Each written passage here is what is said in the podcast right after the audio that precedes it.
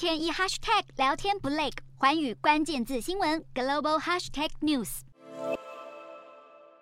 乌军士兵蹲在壕沟内躲避俄军炮弹攻击，过一下子换他们爬出来架设迫击炮猛轰敌方阵地。乌南战略重镇赫尔松陷入激战，俄军战力耗损相当严重。为了对前线部队注入兵力，俄罗斯九月份下令动员征兵，才短短一个月后，俄国国防部长肖伊古就在当地时间二十八日向总统普丁报告，已经动员完毕。肖伊古指出，三十万人中的八万两千多人已经派赴乌克兰作战。普丁随即赞扬响应动员的预备役军人，展现爱国情操，为国奉献。一个月动员期间，数以万计的俄国男性逃往邻国躲避征召令，他他们宁可坐牢，也不愿意到乌克兰作战。如今克工宣布动员令结束，俄国境内反战抗议声浪，照理说也应该暂时落幕。不过，乌克兰总统泽伦斯基却不这么认为。俄军磨刀霍霍，准备再度进攻乌东之际，美国国防部二十八日宣布加码提供乌克兰一笔总金额高达二点七五亿美元的军事援助。新军援包括更多海马式多管火箭系统、反装甲系统、各类型炮弹，还有四具卫星通讯天线，以确保乌克兰基础建设和电网被俄军攻击后还能保持通讯。